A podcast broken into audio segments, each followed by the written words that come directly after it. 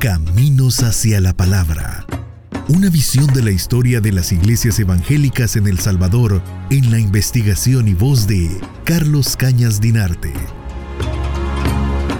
Con la crisis de 1896, se puso en evidencia que en El Salvador había una ausencia de crédito, una ausencia de servicios bancarios destinados a la población.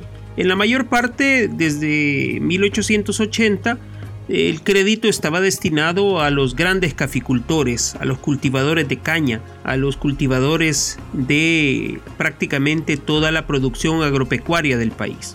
Pero no había crédito para las personas normales, sencillas, de a pie.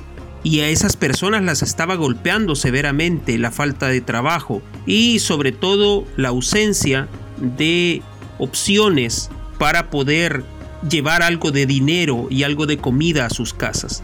En aquel entonces la migración era más bien de carácter interno, la migración hacia la región centroamericana y especialmente hacia países más lejanos prácticamente era inexistente.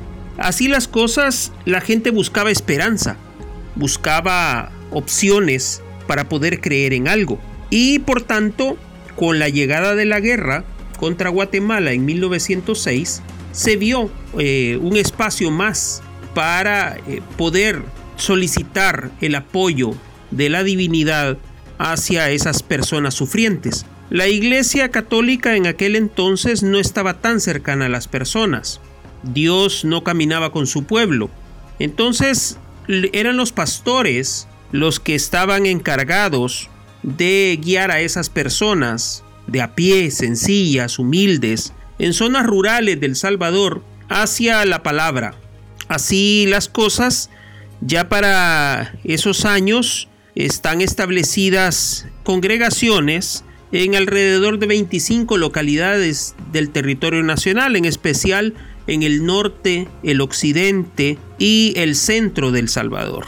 Metapán, Santa Ana, eh, San Salvador, Santa Tecla, Ilopango, San Julián y otras localidades estaban ya teniendo sus propias comunidades. Es muy llamativo entonces que entre 1906 y 1910 la presencia evangélica en El Salvador se incrementó de una manera impresionante. Para 1910 ya hay más de mil creyentes afiliados a al menos 70 congregaciones en todo el territorio nacional. Y eso tiene mucho sentido. Las congregaciones estaban destinadas a llevar esperanza, pero también estaban interesadas en cuestionar los orígenes de ese sufrimiento de las personas. Estaban eh, interesadas en poner en evidencia de dónde venían los problemas de las personas, es decir, hablarle a los demás de su propia vida a través de la palabra.